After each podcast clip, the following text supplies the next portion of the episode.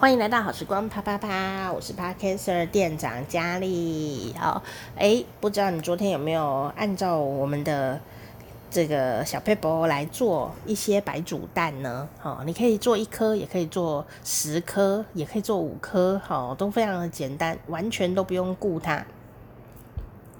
今天呢，我就要跟你分享，我最近呢正在从事的这个活动就是卤蛋。那一样啊，因为我眼睛在休养嘛，所以我就没有办法，嗯，用火。好，虽然已知用火，但不能用它。然后会会煮滚的东西，我尽量都不去使用哦。所以对我来说，最好的朋友就是大同电锅，呵 呵还有微波炉。烤箱应该也可以，可是因为我烤箱这边没有，哦，那这一些东西就变成我的好朋友了哈。那有这些东西，其实很多料理几乎百分之九十都可以做，因为大同电锅真的很好用哈。再帮他免费广告一下这样哦。那我们今天就要跟你分享哦，当你有一锅剥完壳的白煮蛋，不用一锅啊，六颗好了啊，好六颗好了，你要爱几颗就几颗。这时候啊。来卤蛋，如何不用开火，也不用顾它，就一定会成功呢？而且不要弄一大堆材料哦，这样。上一集的最后就有讲到一个重点，重点就是那几个材料嘛：开水、深色的酱油，好，还有呢糖和五香粉。好，所以今天的题目就是猜猜乐。请问五香粉，好，它是中中式料理里面非常有名的调味料哦，而且呢是世界有名的调味料哦，甚至有一些西方料理的厨师也也会用五香粉哦，让它中西合并产生一些呃美丽的撞击哈，一些美丽的火花。所以我要问的事情是，请问哦，这个五香粉。它叫五香，就是说它至少会有五种 spice 的香料，five spicy powder，五种辛香料的粉，它是世界知名度最高的调味料之一哦。请问下列哪一样东西不在五香粉的内容里面？哦，它加很多东西，但哪一项不在里面呢？A 花椒，B 肉桂，C 姜黄，请作答。噔噔噔噔噔噔噔噔噔噔噔，你猜对了吗？答案是 C 姜黄，它不在。五香粉的行列当中，哦，通常会自己一罐呢，姜黄粉这样哦。那姜黄啊，是对身体很好的一个算食材哈。可是啊，有一个重点哦，就是姜黄啊，呃，它是呃孕妇不可以吃的材料，所以如果你家有孕妇或你怀孕了。就不能吃姜黄饭啊、姜黄粉这一类的食物哦，对身体可能会有一些影响哈，所以要特别提醒你。那你下次去吃什么印度料理啊，或者是什么意大利料理啊，哦，有人会用那个姜黄做姜黄饭嘛，哦，你就可以看到那个那个食食这个菜单上面会有一些小警小警语，写说孕妇不可以吃这样，那就表示它的姜黄饭很实在。如果你没有怀孕，你就可以把它吃，这样 大吃特吃，把它吃好啦。所以重点今天不是要给你介绍姜黄哦，今天要介绍的是五香粉哦。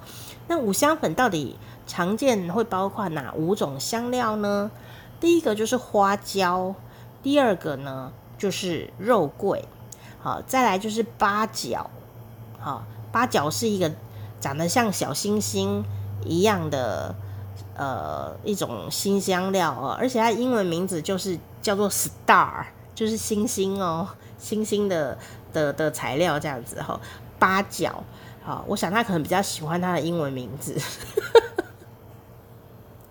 丁香，好，还有呢茴香籽，好，如果你很想知道它英文怎么写，等一下我会把它贴在我们的那个说明的这一集的说明里面，你也可以顺便学英文哦。好，那把这些香料磨一磨，磨成粉，然后混合在一起，就是茶褐色的。好，这个五香粉了哦，但其实并没有硬性规定说到底是哪五香。那有一些配方还会再多加一些香料，不止五香，所以五五香就是基本款而已哦。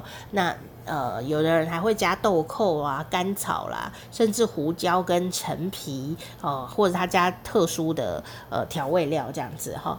那有些地方是因为呃取得材料不容易，他也会改成当地比较类似的材料来做五香粉。但是基本上呢，如果你是在台湾的话，你拿到的五香粉呢，基本上都是花椒、肉桂、八角、丁香、茴香籽，这是一定基本款的啦。好，因为五香粉不是什么很奇怪特别的材料，到处都有啦，好，到处买得到，超级市场啦、便利商店啦，甚至那个什么小北百货啦，在台湾几乎就是。很容易买到有胡椒粉的地方，基本上都有卖五香粉。但我要讲的是，它是五香粉，它不是五香蒸肉粉。因为五香蒸肉粉是要蒸肉用的，不是单纯的五香粉哈。所以啊，如果你要做这个我的华丽的卤蛋的话呢，好，你就是一样哦，这个水好跟酱油一比一，好一比一。大概大概一百克就可以了，但我也没有这么在意耶，我就是真的就很懒，就是随便用。但你如果说，哎，我我怕我会失败，我跟你讲，就是一比一，好一比一，然后一比一以后呢，你可能没有什么量杯啊，你就用碗，好，就是一比一这样子，大概半碗就差不多了吧，半碗酱油，半碗水，会不会太少？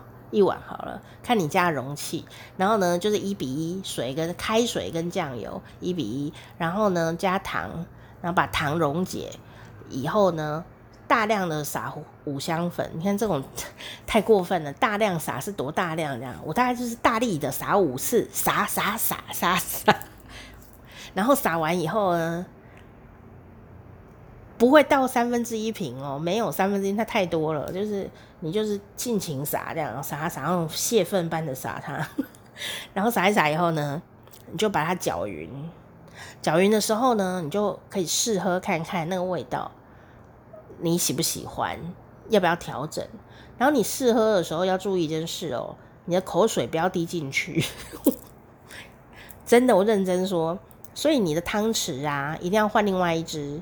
就是说，你舀起来以后喝的时候，不要干扰到你原来的酱汁。你的酱汁不要有口水在里面，因为口水有酵素，还有细菌。